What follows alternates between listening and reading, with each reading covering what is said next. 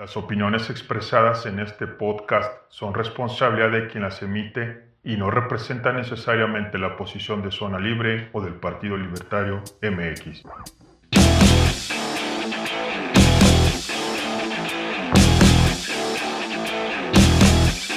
Preparados. Están entrando a la Zona Libre, donde encontrarás las ideas de la libertad. Igualdad ante la ley, libertad de elección libertad de creencia, creatividad, innovación, unión, educación y mucho más. Comenzamos.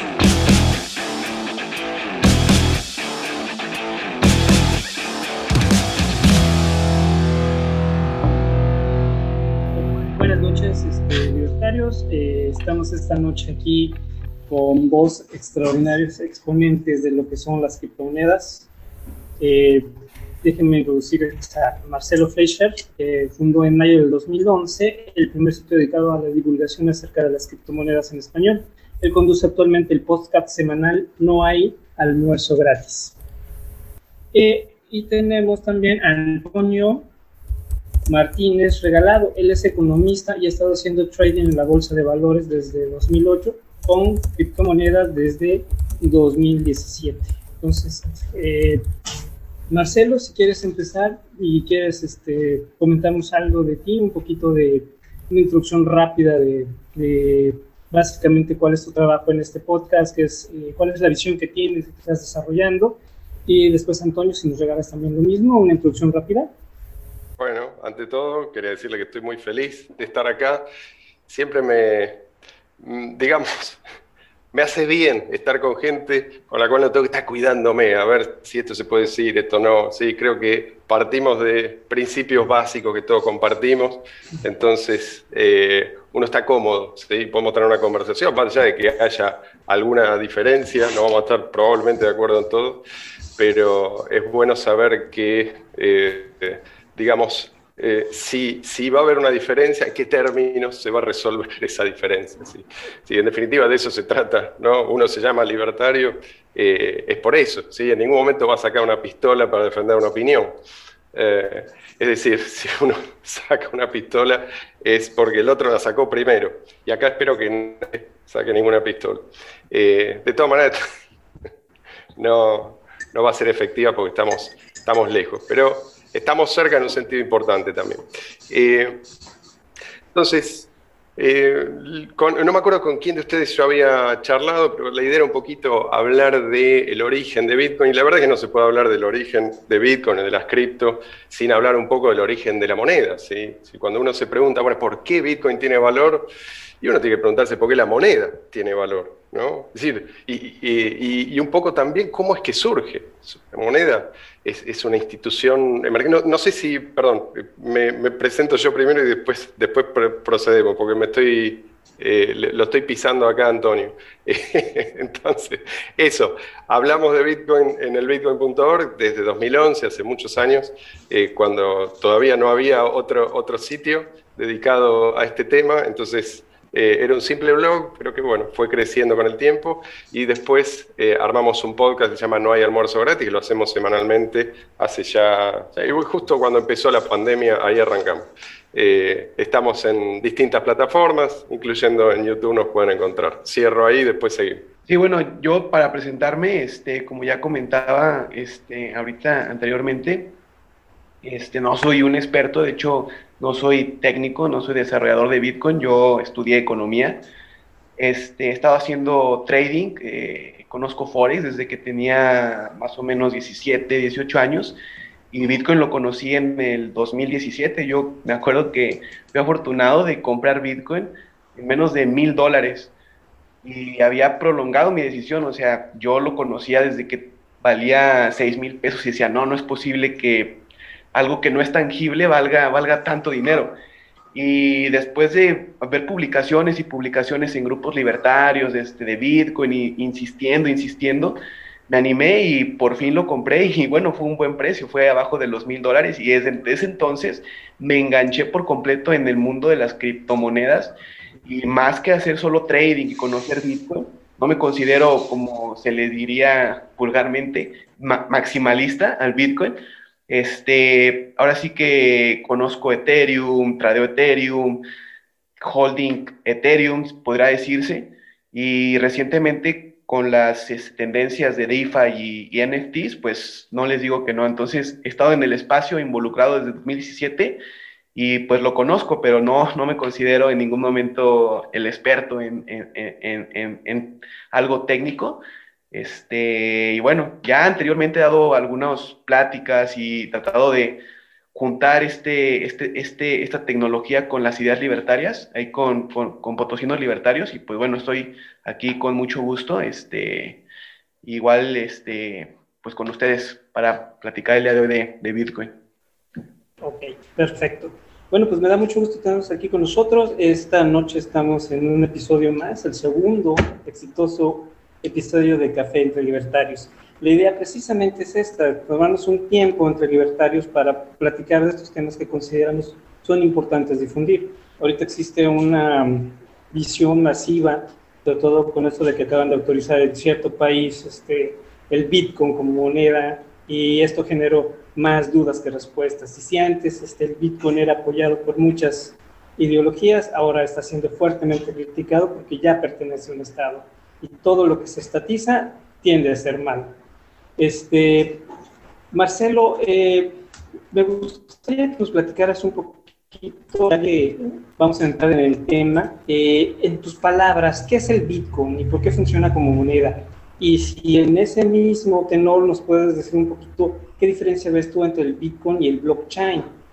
Mm. Así de manera, de manera breve. Sí, me parece importante eh, establecer esa diferencia y también parece importante eh, puntualizar algo. Muchas veces se olvida que la cadena de bloques no es algo que se puede usar en forma independiente de un sistema que le da valor. ¿sí? Es decir, yo puedo usar una cadena de bloques, pero esa cadena de bloques, eh, si no tiene un sistema de incentivos adecuado, va a ser eh, frágil, no, no va a perdurar en el tiempo, por lo tanto no va a servir, porque en definitiva la cadena de bloques es una base de datos, distribuida, pero base de datos al fin. Entonces, si esos datos que yo guardo ahí, eh, yo no tengo asegurado un sistema que va a permitir que esos datos sigan ahí cinco años, eh, dentro de 10 años, dentro de 20 años, y puedan ser recuperados, entonces tenemos un problema. Y creo que eso es una de las primeras maniobras que se hicieron desde el Estado fue tratar de divorciar ¿sí? lo que es la moneda de la cadena de bloques. Yo creo que es un error, digamos, es caer en la trampa, eh, tratarlo como cosas separadas. ¿sí? Eh, digamos, la moneda, ¿sí? Bitcoin es una moneda o quiere ser una moneda. Hay, vamos, hay distintas formas de verlo. A mí me gusta la idea de esta idea hayekiana de que en realidad moneda no es algo, no es que algo es moneda y otra cosa no es moneda. ¿sí? Hay cosas que son, digamos así, más moneda que otra. Es como un adjetivo. ¿sí? Se, se, vuelve moneda, es un proceso. ¿sí? Y eso depende de un montón de cosas. Depende también del contexto. ¿sí? Eh, en la cárcel, por ejemplo, los cigarrillos, y sí, son la mejor moneda disponible, no hay otra. Eh, entonces, a lo largo de la historia fuimos descubriendo que algunos bienes eran, funcionaban mejor como moneda que otros. Ahora, cada uno de estos bienes tiene sus pros y sus contras. ¿sí? Eh, en el caso de Bitcoin, el propósito creo que fue mantener los pros ¿sí? De los metales preciosos, que fueron, digamos, la moneda que, más eh, persistió como tal a lo largo de la historia, sin las desventajas de los metales preciosos. Si tenemos, por lo menos el, objetivo sería eh, poder contar con una moneda perfecta, es decir, una moneda que no se puede imprimir a voluntad, no depende de eh, la voluntad de un emisor cuántas monedas vamos a tener, eh, pero que además puede ser transmitida, eh, teletransportada, digamos así. ¿sí? Es decir, eh, las ventajas del oro y las ventajas del dinero digital. El problema del dinero digital, del dinero fiat digital, es que, bueno, por un lado puede ser inflado, por otro lado puede ser sometido a toda clase de controles, digamos, de monitoreo, de vigilancia, puede ser mal utilizado, y de hecho lo es, y siempre lo ha sido, y siempre lo será, seamos honestos, por, más, por mejor que sea un, gobierno puntual determinado en determinado momento, bueno, ese gobierno va a dar lugar a otro y alguien va a explotar esa eh, posibilidad de abusar del control de la moneda. Eso siempre va a pasar. Es como el anillo de, ¿sí? de la película El Señor de los Anillos. El momento en que alguien lo tiene puede quizás resistirse durante un tiempo, pero a la larga vamos a tener a una cúpula que va a explotar al máximo esa enorme ventaja que tiene sobre la población obligada a usar esa moneda. Entonces la idea es desafiar este monopolio. Bitcoin vino a desafiar el monopolio. Otras monedas eh, están ahí, sí, pueden también... Eh, funcionar como refugio, pero no necesariamente desafiar al monopolio. Si vos tenés plata y oro en lugar de la moneda fiat, y es limitado ¿sí? lo que vos podés hacer. Podés llegar a defender quizás tu poder adquisitivo en un determinado lapso de tiempo, ¿sí? puede ser en un, momento así de colapso económico generalizado, puede ser que eso digamos, sirva, pero eh, en una economía compleja, eh, no vamos a estar usando monedas de oro, no, por lo menos no en forma directa. Y si no la usamos en forma directa, necesitamos un intermediario. Y si necesitamos un intermediario, tenemos un blanco atacable. ¿sí? Esto es lo que hemos visto tantas veces ¿sí? en intentos previos. Es decir, cuando Internet aparece, aparecen eh, casi inmediatamente intentos de, digamos, eh, de producir como certificados de metales preciosos que pueden circular libremente, o sea, certificados digitales.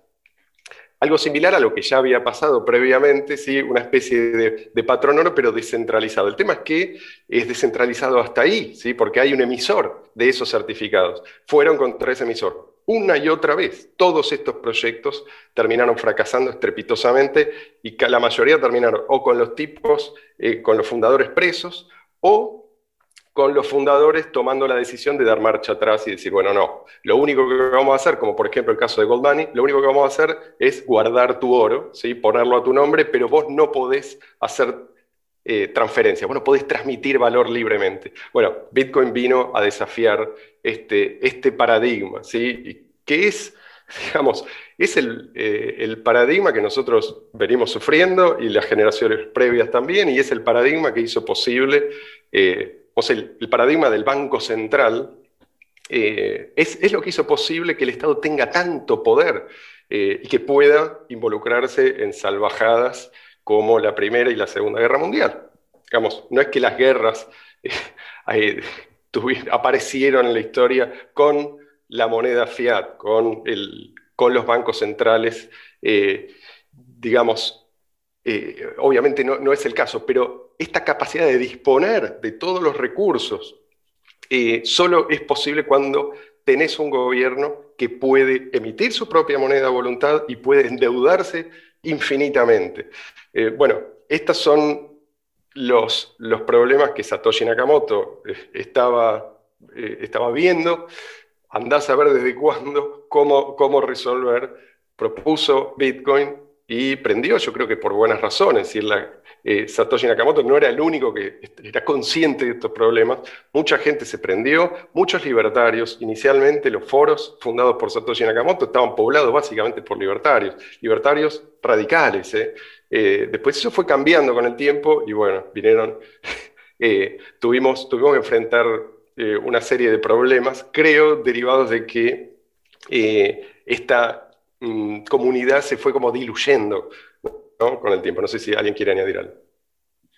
Sí, claro, bueno, yo quisiera agregar que pues antes de, Bitcoin, nuestra nuestra única alternativa para los que no estábamos de acuerdo con este sistema centralizado del fiat, pues era el oro. Entonces, si uno era libertario, si no estaba de acuerdo en, en que el Banco Central y el gobierno tuvieran ese poder enorme sobre nuestro dinero, pues nuestra única alternativa era el oro y pues el oro al final de cuentas, una vez que se crea Bitcoin, nos damos cuenta de las deficiencias que tenía. Uno al día de hoy no sabe ni cuántas toneladas de oro existen en el mundo, ni, ni el gobierno de Estados Unidos, pues a lo mejor te puede decir cuántas toneladas tienen ellos como reserva, el gobierno japonés, pero no es del todo confiable y con esa tecnología, con blockchain, todo es verificable.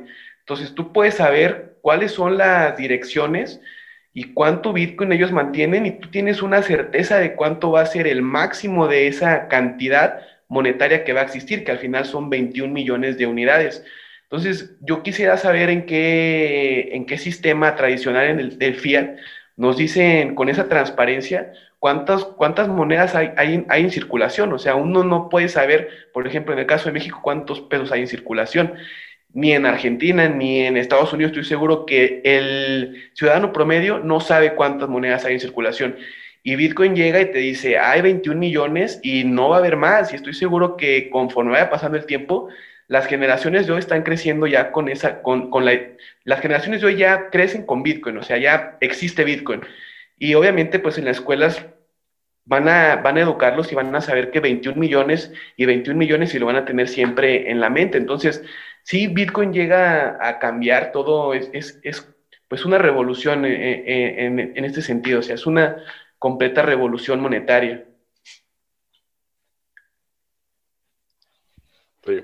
Por primera vez, creo que eh, una, una, innovación tecnológica no beneficia de, modo eh, directo o principalmente a el poder coactivo. ¿sí? Digamos, los primeros que atendieron a Satoshi Nakamoto le prestaron atención y, los primeros que invirtieron eran libertarios. ¿sí? Entonces, acá hay una transferencia de riqueza, me parece, hacia las manos correctas. Eso es lo que está pasando. A mí me gustaría que pasara más rápido y me hubiera gustado que esto eh, se diera de manera, digamos, sin tantas perturbaciones, pero creo que eso es un... Es, digamos, es ingenuo pensar que un, un invento como Bitcoin va a poder eh, presentarse y luego desarrollarse libremente. ¿sí? Esto es algo que mmm, representa una amenaza muy grande para los poderes establecidos, para el poder coactivo. Entonces, ¿qué es lo que se puede hacer para tratar de frenar a Bitcoin? Esto sin duda ellos se lo preguntaron, ¿sí? O sea, esto, eh, y esto era, era tema de, de, debate en los primeros años constantemente. ¿Qué van a hacer? ¿Cómo lo van a frenar? Eh, y muchos pensaban que la forma de frenarlo iba a ser bastante brutal, ¿sí? Que, digamos, tenían el modelo de e-gold, ¿sí? de, de, esta, mm, de, esta, empresa que había eh, tratado de, digamos, crear una moneda digital pero centralizada, respaldada en oro. El tipo terminó muy mal, terminó con una tobillera electrónica en la casa. Eh, y además eh, los federales le, robaron todo y, y, a, y, a, todos sus clientes. Entonces teníamos como esa, eh, esa, esa, idea de que algo así iban a hacer, aunque sabíamos que no podían patear una puerta y reventar eh, unos servidores y ya está, sabíamos que esto era distribuido, pensábamos que de todas maneras, digamos, eso, esa, eh, iba a ser la reacción, eh, porque bueno, es lo que simplemente es lo que saben hacer. ¿sí?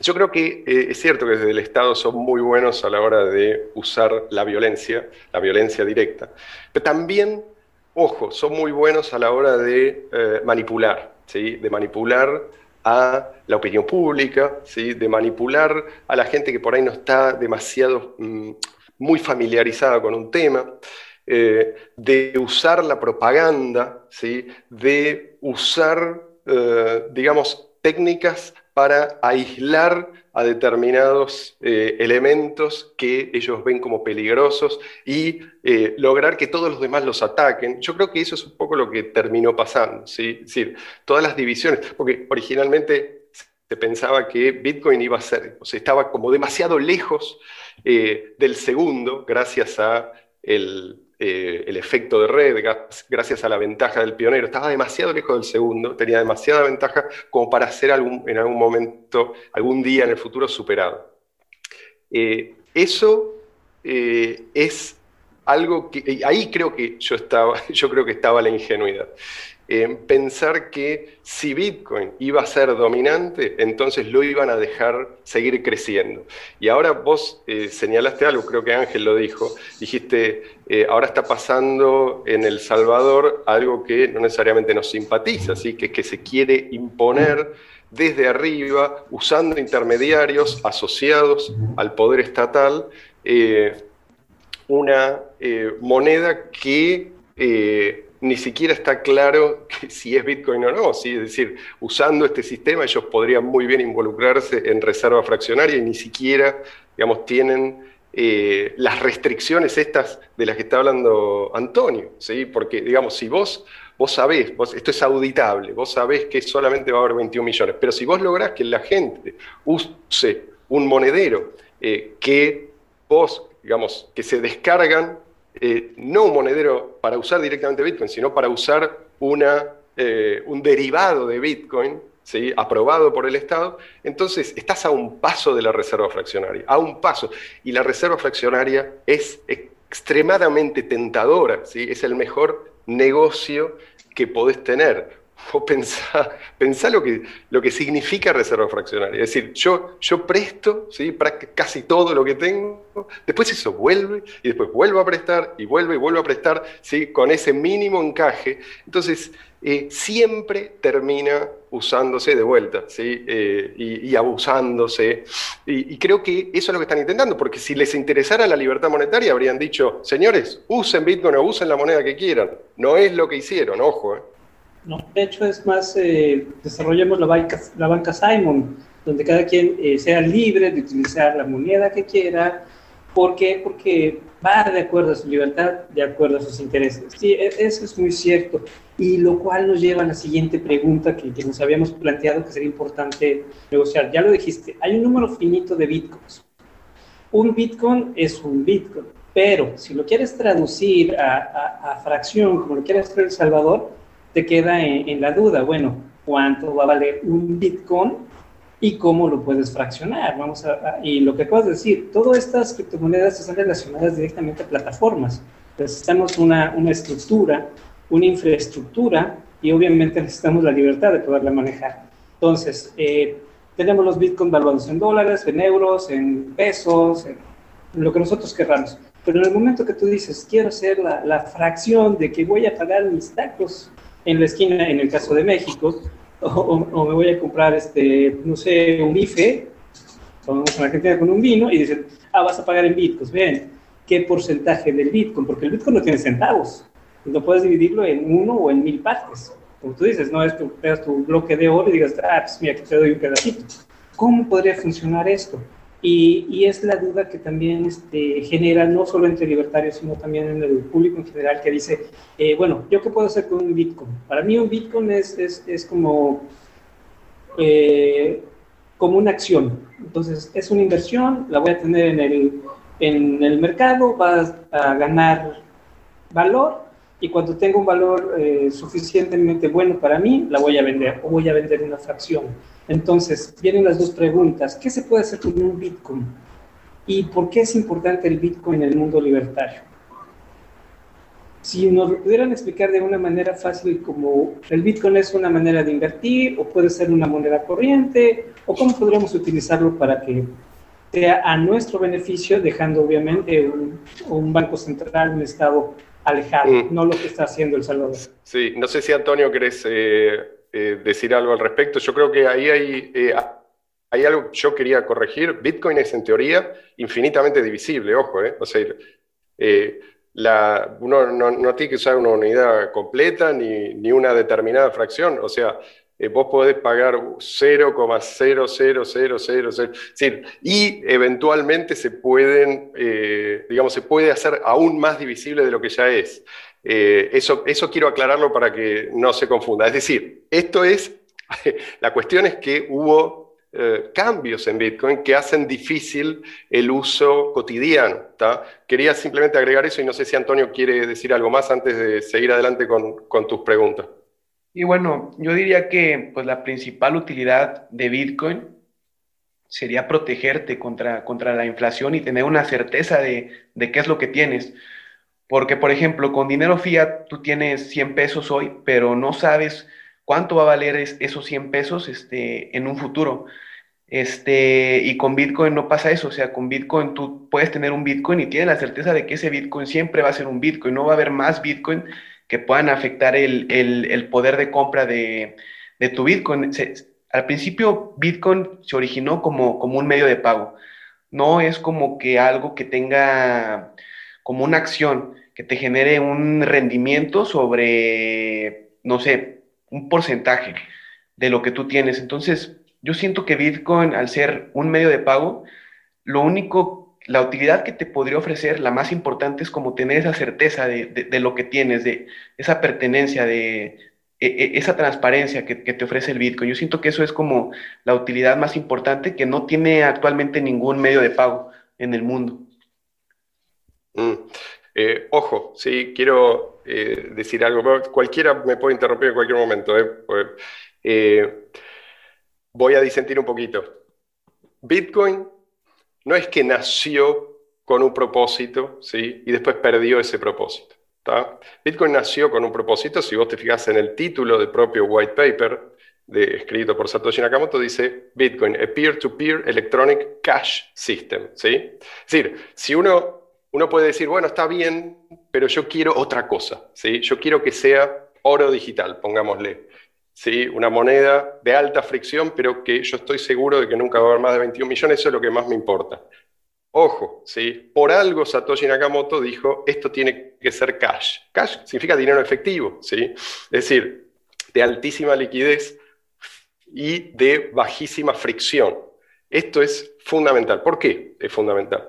Porque Precisamente, la forma en que el Estado se reintroduce, se reintroduce ese intermediario forzoso, es mediante la alta fricción. ¿sí?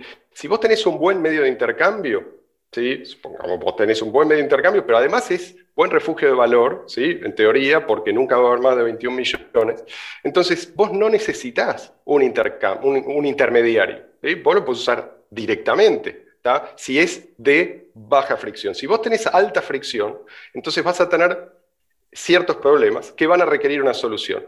Y esa solución siempre, solución entre comillas, te la van a venir a dar, que es el caso del Salvador. Van a decir, mira, esto no es para vos, le dicen a la gente, ¿sí?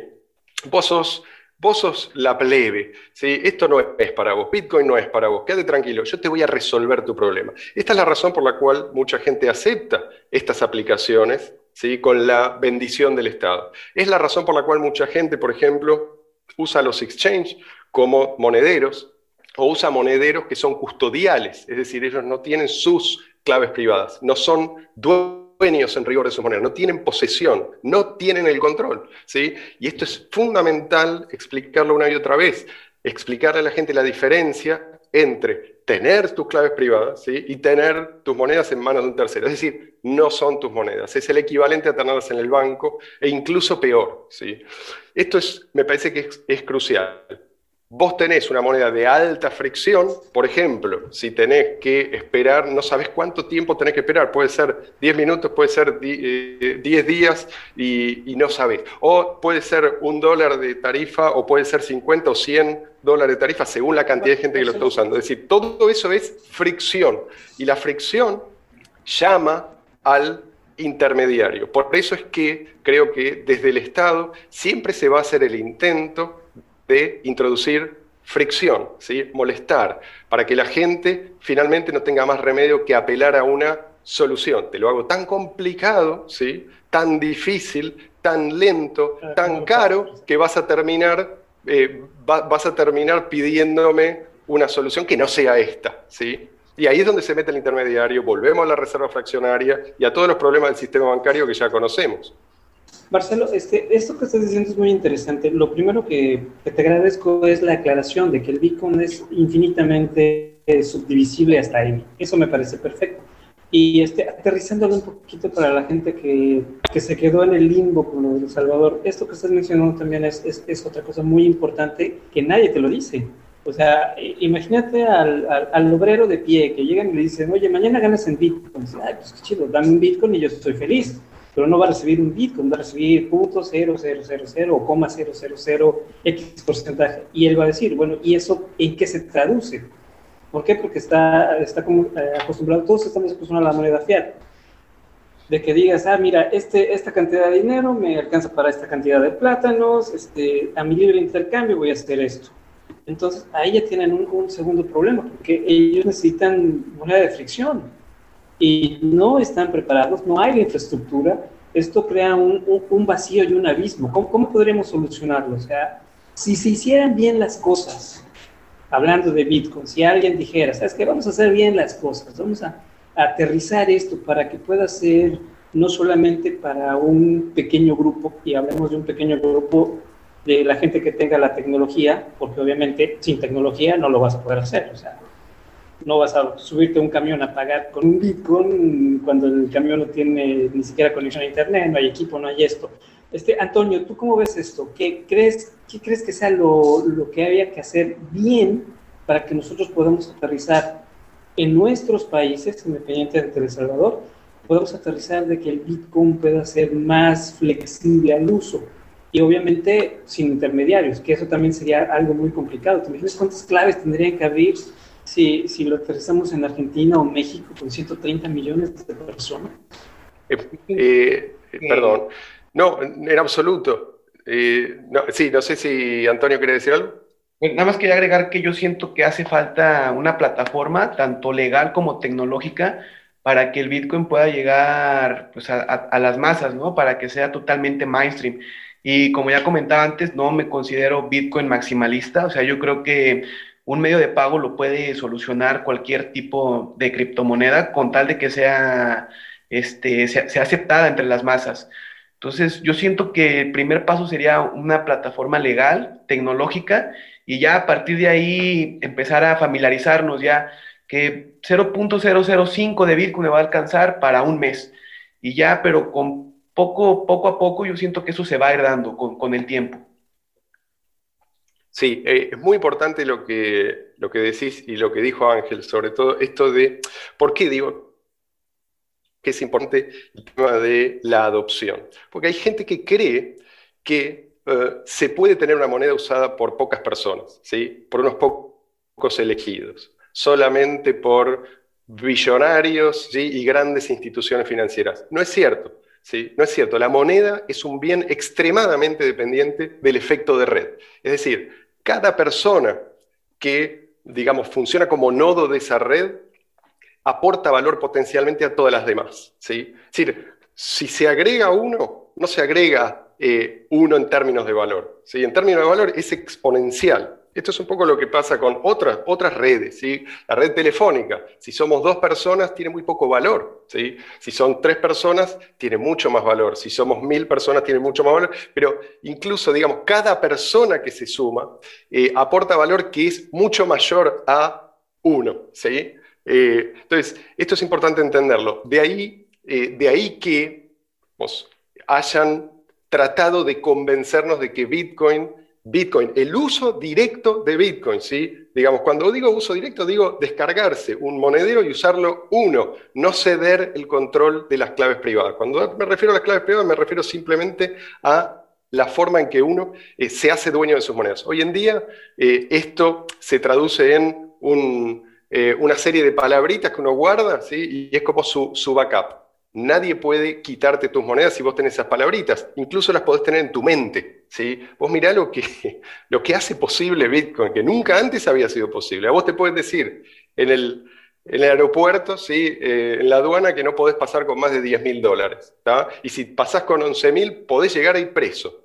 Ahora, podés tener en tu mente el equivalente a mil millones de dólares en Bitcoin, por ejemplo, o en otra cripto, eh, y nadie se va a enterar. En tu mente, ¿sí? ni siquiera hace falta que lleves unas palabritas anotadas en un papel. Entonces, esto lo cambia todo, muchachos. O sea, eh, es obvio, es obvio que van a atacarnos. ¿sí? Digo atacarnos porque yo me siento parte de este movimiento. Entonces, eh, si no logramos que la gente entienda esto, Bitcoin se muere. ¿sí? A la larga, Bitcoin se muere. ¿Por qué? Porque es importante entender un poco más eh, digamos, hay, hay un protocolo que uno tiene que entender, aunque sea eh, en sus bases, para entender por qué esto que yo, que yo digo es cierto. Bitcoin depende para su supervivencia de la actividad económica. ¿sí? Ustedes saben que los mineros obtienen las tarifas de cada transacción que se hace. ¿sí? Si las transacciones son muy poquitas, porque es muy complicado, porque es muy caro, porque lo que sea, o porque hay segundas capas, ¿sí? o digamos servicios de intermediarios que se ocupan de la actividad económica para el común de la gente, pero no se hacen en esa primera capa, ¿sí? en la cadena de bloques, entonces no va a haber a la larga suficientes tarifas para mantener incentivados a los mineros adecuadamente. ¿sí? Recordemos que la emisión de bitcoins va disminuyendo gradualmente, ¿sí? se divide a la mitad más o menos cada cuatro años. Entonces, en algún momento van a haber muy poquitos bitcoins emitidos y el grueso de los bitcoins que obtienen los mineros va a ser de actividad económica. Esa actividad económica tiene que producirse. No es algo que vamos a ver este año ni el que viene pero en el futuro es necesario que la adopción de Bitcoin crezca. Y si vos le pones un techo a esa adopción, le pones un techo a el crecimiento de Bitcoin, ¿sí? le pones un techo al valor de Bitcoin. Entonces, por eso digo que esta idea de que Bitcoin, en la, digamos, bajo la forma actual, puede seguir creciendo, puede seguir siendo adoptado, eh, me parece que eh, los que piensan esto van a encontrarse con una sorpresa desagradable. Es decir, Bitcoin tiene un techo a la escalabilidad. Y ese techo a la escalabilidad es un techo a la adopción y el techo a la adopción es un techo al valor, a la larga. ¿sí? Tiene una gran ventaja. Pero fíjate lo que pasó con Ethereum. ¿Por qué Ethereum llegó digamos, a valer lo que vale? ¿Por qué llegó a tener este market cap? No solamente porque Ethereum aporta novedades ¿sí? y nuevas posibilidades, sino también porque eh, Bitcoin, en el momento en que quedó claro que no iba a escalar, la gente buscó refugio en alternativas. En ese momento la segunda era Ethereum. Había, como Bitcoin era una única rama, no había forks todavía. Entonces la gente huyó a Ethereum. Ethereum se benefició no solamente de sus virtudes, digamos, que también tiene sus problemas, se benefició de la discapacidad impuesta a Bitcoin. Entonces, en el futuro, lo cierto es que sí, vos decías, eh, vos Antonio hablabas de, la inflación, la, gran ventaja es que vos tenés un tope a la emisión que es infranqueable. Ojo, hay gente, hay gente que dice que eso en el futuro convendría cambiarlo. ¿sí? No digo que va a ser fácil cambiarlo, pero vos ponete, eh, de pensar cómo esto va a evolucionar. En el futuro, si vos no tenés suficiente actividad económica, los mineros no van a estar adecuadamente incentivados, por lo tanto la red va a ser insegura. Entonces hay gente que dice, eso se resuelve con más inflación. Entonces, cuidado, porque si es bajo este modelo, Bitcoin va a estar en problemas en el futuro. Entonces, va a estar en problemas. La cuestión es que ya no estamos, no, somos sujetos de un experimento estatal ahora. ¿sí? Si nosotros pensamos que, digamos, si ustedes están de acuerdo conmigo, Pueden decir, bueno, qué desastre. ¿sí? Lo cierto es que tenemos alternativas. En el caso de la moneda estatal, nosotros estamos sujetos a las decisiones que otros toman por nosotros. ¿sí? Otros deciden destruir la moneda que nosotros estamos obligados a usar. Acá no. Si nosotros vemos un problema con una cripto, fácilmente, estamos, está un clic de distancia la solución. Podemos pasar a otra. Entonces me parece importante que haya alternativas. No tenemos que caer en eh, la trampa de volver a pensar que esto, digamos, es, esta es la solución definitiva y no tiene que haber ninguna otra, porque digamos, esa es la mentalidad que nos devuelve al monopolio. Digamos, le da ventaja otra vez al monopolio Sí, de hecho, también quería hacer el comentario. Recordemos que la devaluación es un fenómeno monetario y está directamente proporcional al, a la falta de demanda de dinero. Y esto lo tenemos que agradecer a los bancos centrales que se dediquen a emitir papel que nadie quiere. Entonces, si se llegase a, a, tener esa posibilidad de que eh, escasee la demanda del Bitcoin, pues hablaríamos de que caemos en la misma trampa, lo que estás diciendo. Sería tener entonces devaluación, porque la idea de, la banca Simon, de la banca electrónica, de, las criptomonedas, es precisamente no depender de un banco central que haga estas tonterías para, para obviamente, perjuicio de, obviamente todos los consumidores.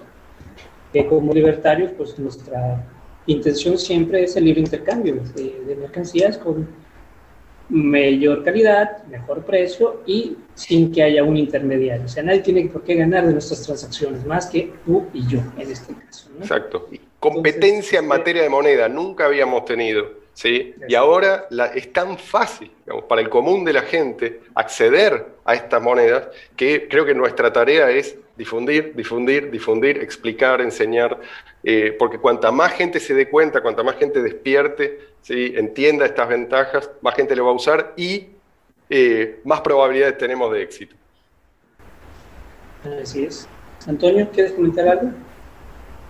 Sí, totalmente. Yo siento que, bueno, voy a comentar algo que, que, decía este Marcelo.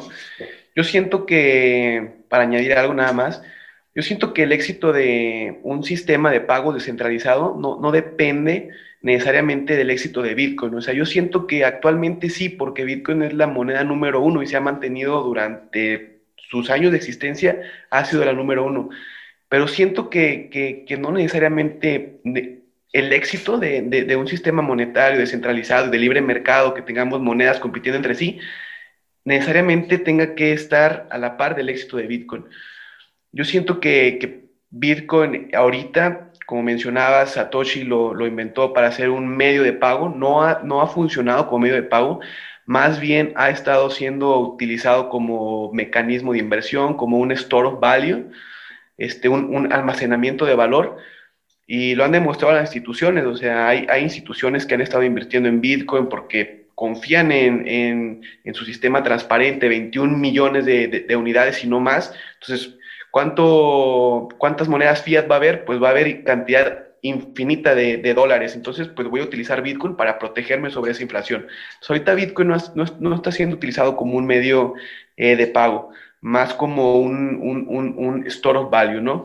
Entonces, falta que evolucione más esta, esta industria de criptomonedas para darnos cuenta que a lo mejor no necesariamente con el Bitcoin, siendo el número uno, podemos desarrollar un sistema de libre mercados donde compitan monedas entre sí y donde sea totalmente descentralizado. Yo creo que sí, sí podría haber como ahí futuro, no necesariamente dependiendo de, Bitcoin. Eh, sí, sí. Pero aquí, aquí hablamos un poquito de lo que es Banca Simon. O sea, como libertarios, este, nuestro enfoque es Banca Simon. ¿Por qué? Porque no tenemos apellido dólar, apellido euro los euros, eh, los europeos, el, el, Banco Central Europeo ha hecho una muy buena labor porque si hay una, la única moneda fiat que ahorita no tiene ninguna devaluación, y esto gracias a que sacaron a los griegos, se sacaron a los, el Brexit fue, fabuloso por eso, porque ellos querían fabricar monedas. Y, y, la regla en Europa es muy simple, no hay, no se va a fabricar más euros, o sea, cada país tiene una cantidad finita de billetes y obviamente los billetes viejos se reciclan pero no hay más. O sea, es, es un poquito el principio de la banca Simon, de lo que hemos platicado hace un rato, ¿no? De civilización eh, planetaria, ¿no? De que una moneda para toda la Europa está, está funcionando.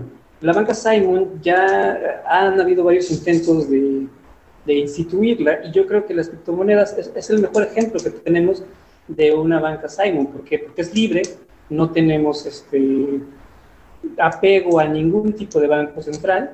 Eh, el libre mercado, pues bueno, ese se autorregula, no tenemos que diseñarlo, este ya está diseñado, está en, las libertades y, y, lo que dice Marcelo es muy cierto. Lo que se necesita es hablar, promocionar, estar dale y duro para que la gente entienda bien los conceptos, porque hay cosas que de repente las tomamos per se, decimos, ay, sí, todo el mundo sabe, y no, no es cierto, no todo el mundo sabe.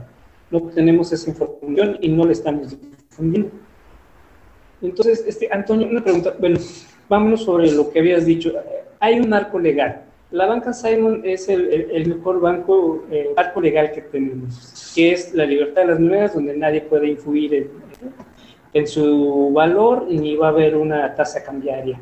Pero, eh, por decir, la ley fintech, ¿tú qué opinas de la ley fintech? ¿Tú qué opinas de, lo que está haciendo El Salvador al querer estatizar el, el ya sabemos que no es exactamente un Bitcoin, es un tipo de criptomoneda, pero la está estatizando.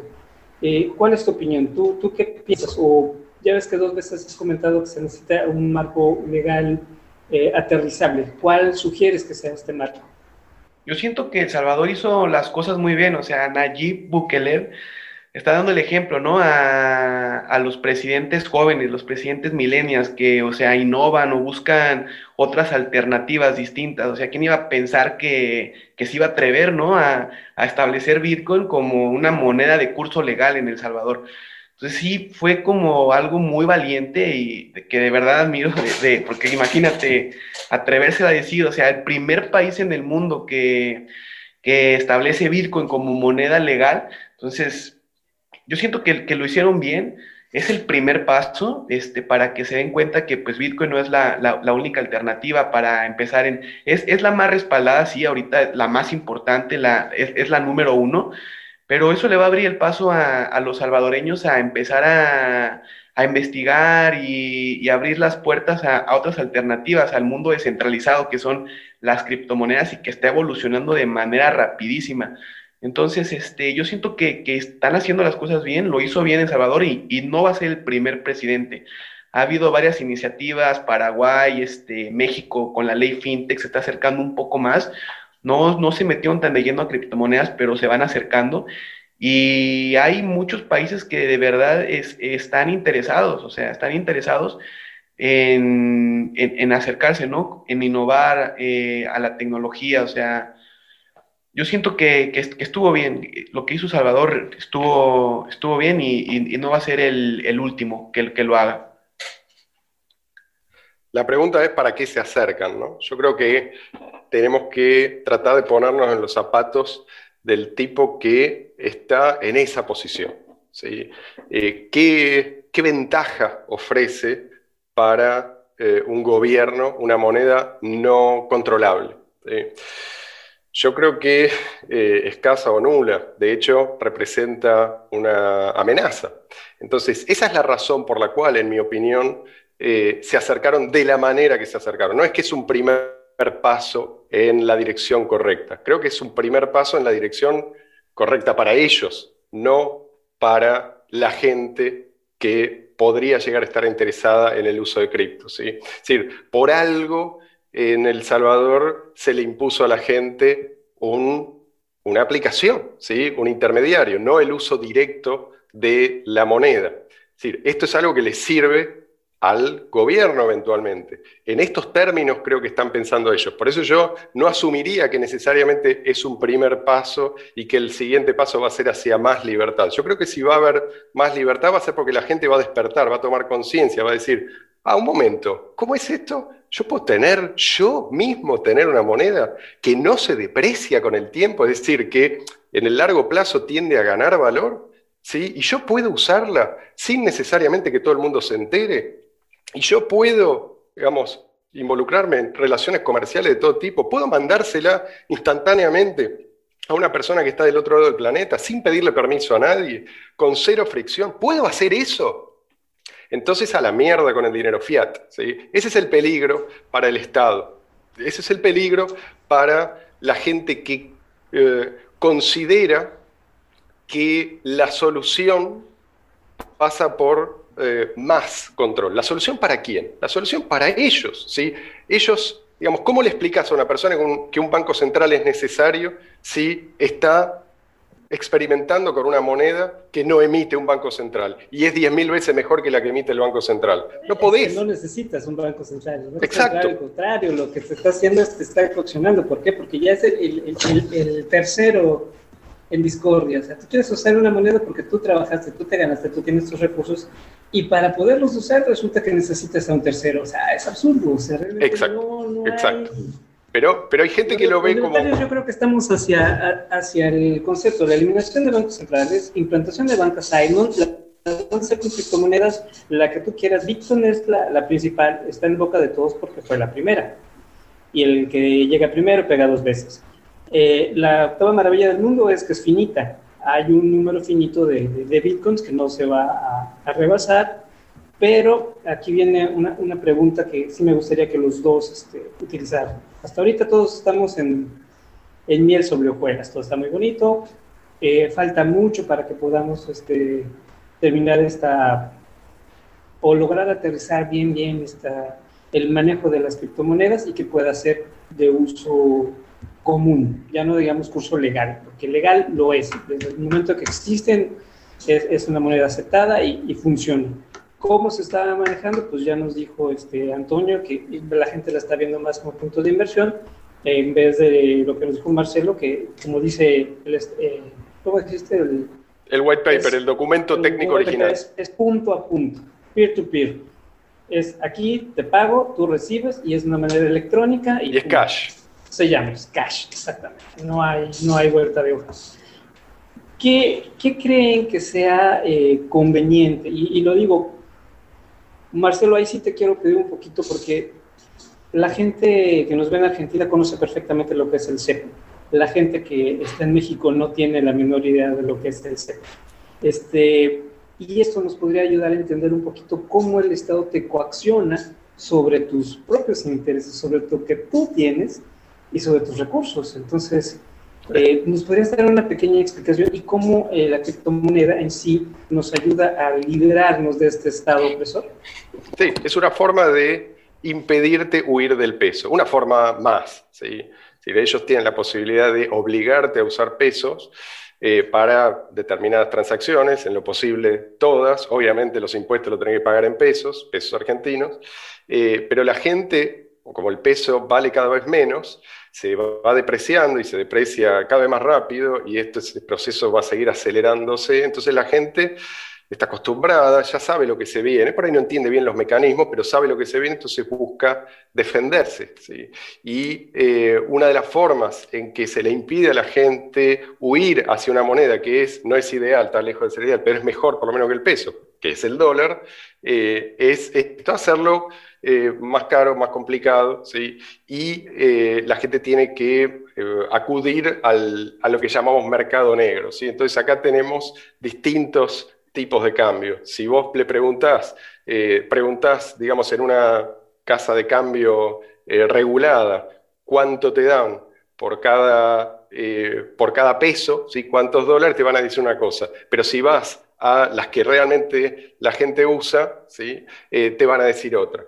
Es decir, es, si vos tenés dólares acá, esto es lo que quiero decir, si vos tenés dólares acá, te conviene ir a las casas de cambio ilegales que dicho sea de paso, están por todos lados. Hay literalmente debe, haber por cada cuadra, ¿sí? por, por, cada manzana debe haber tres o cuatro. O sea, están por todos lados. Todos los negocios que vos ves son eh, informalmente también casas de cambio. Eh, entonces, la gente se las ingenia. Y si la ley es idiota, la gente se las ingenia para zafar de esa ley. Y esto es algo que acá la gente está acostumbrada hace muchos años, porque tenemos gobiernos horribles, uno peor que el otro, hace décadas, con lo cual eh, no, no, es ningún misterio. ¿sí? Por eso yo digo que eh, estos son precisamente los países en los cuales el experimento de las criptomonedas puede llegar a dar eh, mejores resultados, porque la gente ya sabe, ya está acostumbrada a la mala moneda y está acostumbrada a huir de la mala moneda. ¿Qué pasa si la gente no tiene la posibilidad de huir hacia el dólar? Porque el dólar también digamos, sigue el camino que siguen todas las monedas, aún las que fueron reserva alguna vez. ¿sí? El dólar también se infla y el dólar también va a terminar mal. Bueno, ahí la única que nos queda son las cripto. Entonces, cuanto antes, creo, cuanto antes eh, la gente descubra las ventajas de las cripto, mejor. Mejor para, estamos hablando de, la supervivencia de millones de personas, ¿sí? Porque quitarle a la gente la moneda eh, es condenar a, muchísima gente a la miseria. Así que eh, creo que es muy importante no confundir la bendición del Estado con, eh, un, con, el favor que ellos se supone que nos están haciendo. No, no, si el Estado viene con un marco legal es para su beneficio, no es para nuestro beneficio. no es pensando en el bienestar de la población. ¿sí? Es porque eso les conviene a ellos y a sus socios en el crimen. Entonces, ojo, cuando te dicen, no, no, pero esto tiene que tener un determinado marco para que... Eso, digamos, eh, sí, los grandes inversores lo requieren, pero las cripto, vos decías antes, Antonio, eh, esto no funcionó como medio de pago. Mentira, ¿sí? Mentira. Yo acá, perdón, no, te estoy diciendo a vos mentiroso, estoy diciendo eso no es cierto. Eh, digo, eh, yo estoy. yo, acá ¿sí? en Argentina, cuando Bitcoin eh, era, era una cosa, como recién, recién se estaba dando a conocer, eh, había un montón de negocios. Yo mismo compraba todos los días. Eh, sí, muchos eran entusiastas y gente, gente que estaba interesada en la tecnología, sé yo, pero la gente quería usarlo y se podía usar, ¿sí? y, y funcionaba bien. y eso estaba creciendo. Entonces, no es que no funcionó como medio de pago, es que no permitieron que funcionara como medio de pago. ¿sí? ¿Por qué? Porque de esa manera vos lo podés dejar en manos de grandes inversiones, grandes instituciones reguladas, ¿sí? o, eh, digamos, el propio Estado, eh, y se lo quitas de las manos a la gente que más lo necesita, ¿sí? la gente más golpeada por la mala moneda. A los billonarios que están comprando Bitcoin, BTC, no les importa eh, qué es lo que, eh, digamos, qué es, qué es lo que está qué es lo que le está pasando, qué clase de sufrimiento tiene que enfrentar cotidianamente una persona que se gana la vida eh, y, obtiene a cambio de su aporte de valor una moneda que se deprecia constantemente. ¿sí? a, ellos, a ellos esto no les interesa, por eso es que no se quejan del mal funcionamiento. Porque si yo lo tengo acá, el día de mañana voy a transmitir, qué sé yo, millones de dólares, y si tengo que pagar una tarifa de mil dólares, ponele el día de mañana, no me molesta, porque estoy transmitiendo millones de dólares. Pero para todos los demás casos de uso y para el común de la gente, eso es prohibitivo. Entonces, eh, cuidado porque esta, digamos, este relato de no, eh, nunca funcionó, no funcionó, quiso funcionar, pero no funcionó, eh, es interesado, ¿sí? Si no funciona como medio de intercambio, no va a ser moneda, ¿sí? no, digamos, no va a ser una moneda ampliamente adoptada y eh, va a fracasar el proyecto Bitcoin. Por suerte, el proyecto Bitcoin no, digamos, no puede ser monopolizado. Entonces, en el momento en que estos problemas empezaron a, empezó a verse, ¿sí? que eh, estaban, como los que controlaban el repositorio estaban decididos a mantenerlo discapacitado, aparecieron forks. ¿sí? Esta es otra maravilla eh, que nos legó Satoshi Nakamoto, la posibilidad, digamos, de a través del software libre, seguir adelante con el proyecto original eh, sin tener que estar dependiendo de un pequeño grupo de personas que son corruptibles. ¿sí? Ojo, que Bitcoin sea una tecnología y que sea descentralizado, todo lo que vos quieras, pero hay personas involucradas tomando decisiones. Esas personas, vos podés poner una pistola en la cabeza, esa persona vos podés secuestrarla, vos podés comprarlas. Entonces, no era tan fácil la cosa. ¿sí? Hay alguien que tiene que tomar las decisiones para hacer los upgrades, hay alguien que tiene que tomar decisiones técnicas y esas decisiones pueden ser decisiones que finalmente eh, se toman teniendo en cuenta intereses que no son los de los usuarios de Bitcoin. Gracias a Dios tenemos, no tenemos solamente Bitcoin, tenemos alternativas. Y de hecho, Ethereum al principio quiso construirse sobre Bitcoin. ¿sí? Eh, Vitalik Buterin eh, quiso que Ethereum aprovechara el efecto de red de Bitcoin y le dieron una patada y entonces el tipo terminó eh, iniciando su propia cadena de bloques desde cero. Pero la idea original era esa. Entonces, eso ya no puede ser. Bitcoin es esto, ¿sí? limitado, eh, y en el futuro es probable, creo yo, es muy probable que deje de ser la primera moneda en términos de capitalización de mercado y que se use cada vez menos, ¿sí? Porque la gente, a ver, yo no voy a, por ahí puedo convencer a un tipo que tiene millones y millones de dólares, puedo convencerlo de que esto es buenísimo, pero no voy a convencer a un chico, ¿sí? A un vecino de que esto le sirve a él. Lo que le voy a poder decir es, mira, usa un intermediario, usa esta plataforma que dice, que te muestra así un balance eh, y eh, aspirando a que el precio suba para eventualmente retirar pesos o dólares, ¿sí? Eh, digamos, como instrumento especulativo. Pero lo que realmente está necesitando no es más dinero fiat la gente, lo que está necesitando es una alternativa al dinero fiat.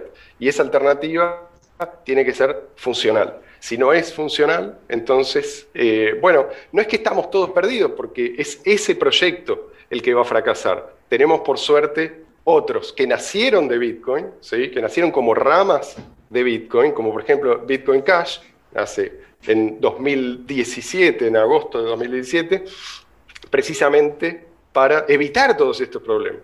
¿Sí? Eh, y tenemos otras monedas que además tiene, cada una tiene sus ventajas y sus desventajas. ¿sí? En el caso de, si vos querés privacidad extrema, tenés, tenés Monero, ¿sí? si vos querés contratos inteligentes complejos, tenés eh, Ethereum, en fin, hay, hay, hay muchas, pero es muy probable... A, a la banca Simon otra vez. Banca Simon claro, claro pero, la, pero la banca Simon, eh, en el caso de la banca Simon, si no entiendo mal, eh, se asume que hay instituciones centralizadas, ¿sí? Y el problema de las instituciones, digamos que... No, no, digamos, no, no, Banca Simon evita la, la, centralización. La idea de la Banca Simon es, eh, por ejemplo, tú Argentina que produces pesos, tengas euros, que no tienes la capacidad de manipularlos, o que tengas dólares, que no tienes la capacidad de, de manipulación. Entonces, tus intereses y tus comisiones son en una moneda que tú no tienes la capacidad. Que sí, entiendo, pero ¿quién, ¿quién, pero ¿dónde pongo yo eso? ¿En un banco? Mm, es que, digamos, ya sería una institución que no es... Una, por eso es un depósito en una institución. Tú, dices, yo, yo, hago mi banco, tú haces tu banco, así como, como un, un negocio, o simplemente te apoyas en, alguien que genere esta cadena de, de, ¿cómo se llama?, de servicios. Y es donde, eh, como todo, ¿no? Es el intermediario mismo de las criptomonedas, que tú necesitas un intermediario para poder aterrizar. El, tema, el tema es que donde hay un intermediario vas a tener, va a ser, van a apuntar los cañones, que es lo que pasó una y otra vez. Cada intermediario que aparece es un intermediario que termina operando para el Estado. Ese es el gran problema de cualquier, digamos, cualquiera de estos esquemas. Y precisamente las cripto vinieron a liberarnos de los intermediarios. ¿sí? Esta es la maravilla y es lo que mucha gente no ve. Bueno, entiendo por qué mucha gente no lo ve, ¿sí? Porque es necesario que la gente no lo vea, ¿sí? Para que el sistema siga funcionando tal como viene funcionando. La difusión, por eso programas como este de Café Entre Libertarios son tan importantes y yo creo que necesitaremos un segundo programa para profundizar un poquito más y ampliar más este tema, porque realmente es, como tú dices, lo que necesitamos es eh, no publicidad, sino aterrizar las ideas y dar promoción a lo que realmente se puede hacer porque digo, como promoción, digo, está más que promocionado, pero de que la gente entienda y vea la, la, capacidad y los alcances es lo que nos está haciendo falta. Antonio, este, algo que quieras comentar de lo que, lo que ya para cerrar, este, ¿qué necesitamos para implementar en México? Porque en México sí, a diferencia de Argentina, que lo que nos dice Marcelo, que sí se ha estado o sí lo empezó a utilizar y que sí tuvo sus repercusiones, en México no se ha podido llevar a cabo. ¿Qué opinas? ¿Qué, necesitamos? ¿Qué, ¿Dónde nos quedamos ahí? Yo siento que, bueno, el principal problema que tenemos, pues ya sabemos todos cuál es, ¿verdad? México. Entonces, este, es primero acabar, o sea, con este régimen que, o sea, lo menos que quiere ahorita es innovar, están pensando en otras cosas y yo creo que lo último que tienen en su agenda es innovar es, abrir este paso a la tecnología. Entonces, yo siento que en México eh, tenemos una plataforma este, muy buena que, nos ayuda a, comprar este, criptomonedas, a empezar con Bitcoin. Y es como, como la puerta, ¿no? La puerta de entrada. Tenemos esta plataforma, sirve, es funcional. Y de ahí, o sea, ya es cuestión como de, de, la ciudadanía, de, podríamos decirlo, despertar hasta, hacia este mundo descentralizado y poco a poco, ¿no? O sea, ir pasito a pasito. Yo siento que ahorita con el régimen actual no podemos, no podríamos avanzar, aunque quisiéramos mucho, en este tema de, Bitcoin, pero sí poco a poquito, por ejemplo, con este tipo de, dinámicas, podemos ir como involucrando a más personas este, que empiecen a utilizar sistemas de pago descentralizados, Bitcoin, criptomonedas, y yo siento que pues es lo que haría falta, eh, así este, de primera mano, pues sería eso, como empezar a, difundir este, lo que es... Cuanto más restrictivo, mejor. Cuanto más restrictivo sea el sistema, mejor. ¿sí? La gente se tiene que sentir expulsada por el sistema, la gente tiene que sentir que no hay salida dentro del sistema. ¿sí? Esa, esa es la manera en que la gente busca realmente alternativas. Estas estas soluciones estatales que se le dan a la gente no son realmente soluciones, ¿sí? Cuidado con eso, pues la gente termina, eh, termina haciendo lo que, mm, digamos, le sirve eh, no, no, a ellos. ¿sí? Es vos, mm, yo, lo que estoy viendo es que mucha gente termina usando estas plataformas y no tiene idea ¿sí? de cuáles son las consecuencias. No solamente las consecuencias en el momento, sino a futuro. ¿sí? El día de mañana te van a decir, ah, vos tenés tal cripto, bueno, toma, acá tenés este nuevo impuesto que además es retroactivo, ¿sí? Jodete. Ah, ¿no tenés tus monedas? No me importa, vendé tu casa, ¿sí? Porque, digamos, el día de mañana, si el precio se dispara, vos vas a estar, eh, vas a figurar en una, eh, en una lista públicamente accesible. Entonces, cuidado, ¿sí? Cuidado con esto, porque ellos te ponen la alfombra roja, pero después te dan el hachazo. Hay que usarlo directamente, no hay que esperar el permiso de nadie. Eso es lo que hizo Satoshi. Satoshi no le preguntó a nadie, no le dijo a nadie, che, ¿puedo yo este, crear una moneda alternativa? Si hubiera hecho eso no tendríamos Bitcoin. ¿no?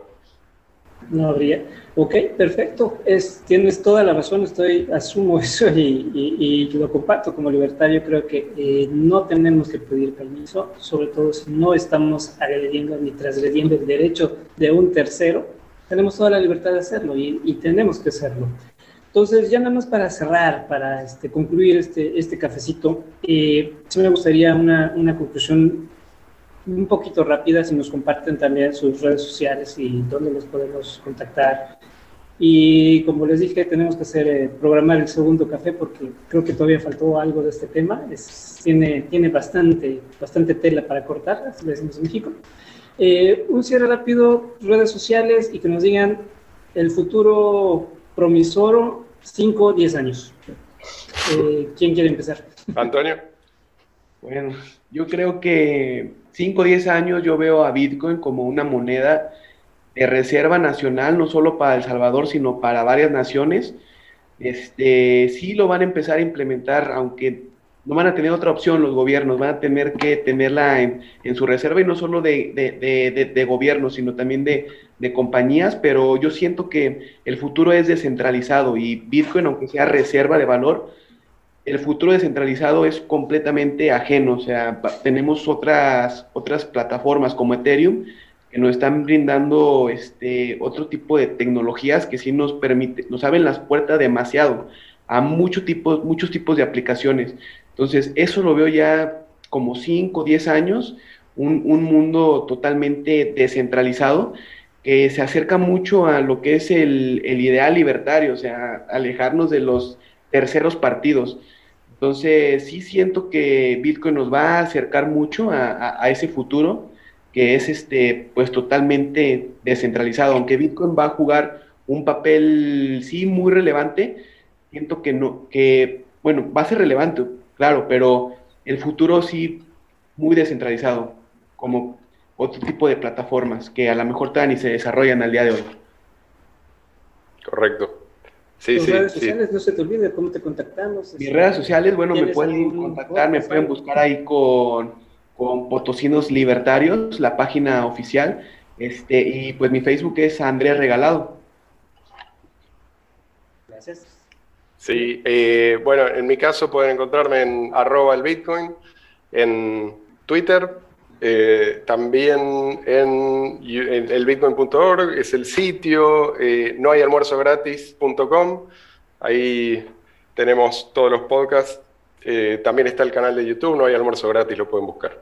Bueno, respondiendo a tu pregunta, Ángel, en 5 o 10 años, yo creo que en 5 o 10 años o tenemos una forma de totalitarismo eh, extremo, ¿sí? control total de todas las transacciones, van a saber absolutamente, lo que, absolutamente todo lo que toda la gente hace con su dinero, porque las criptos fracasaron, porque no, eh, no llegamos a una masa crítica ¿sí? de adoptantes, o bien vamos a tener una buena parte, digamos, ese sería el escenario negro. Otro escenario sería una buena parte de la población eh, económicamente liberada. ¿sí?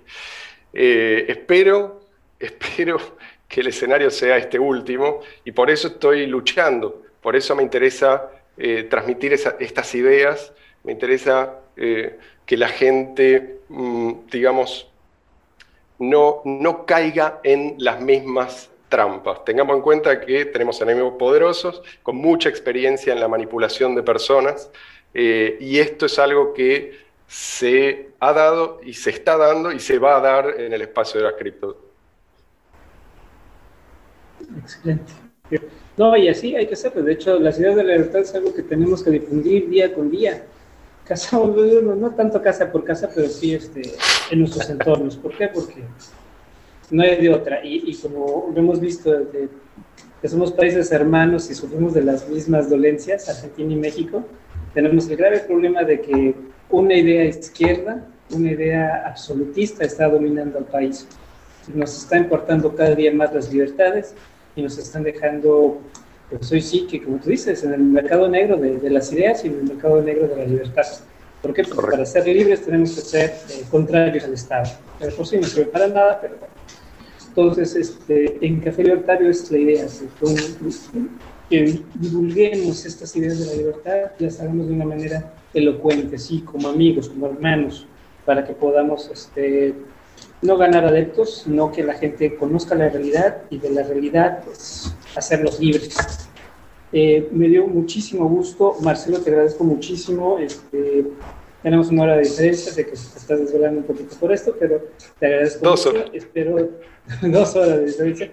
Espero que nos este, podamos ver próximamente y compartir un poquito más de estos espacios de libertad. Con, Antonio, con todo gusto, ¿eh?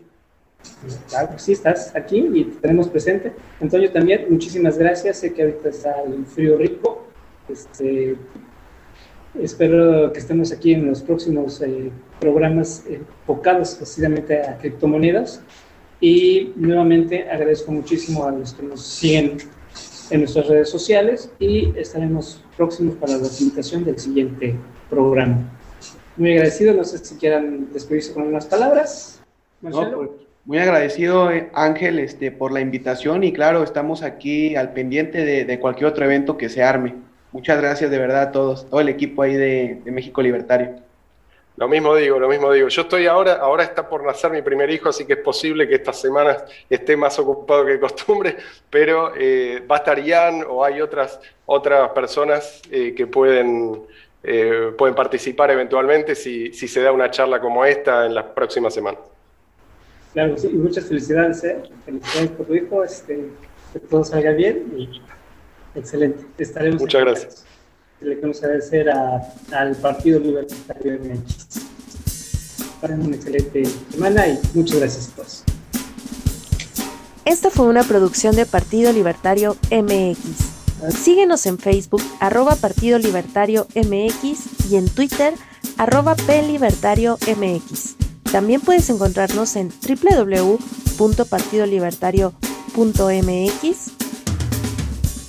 Creación musical Zain Cervantes.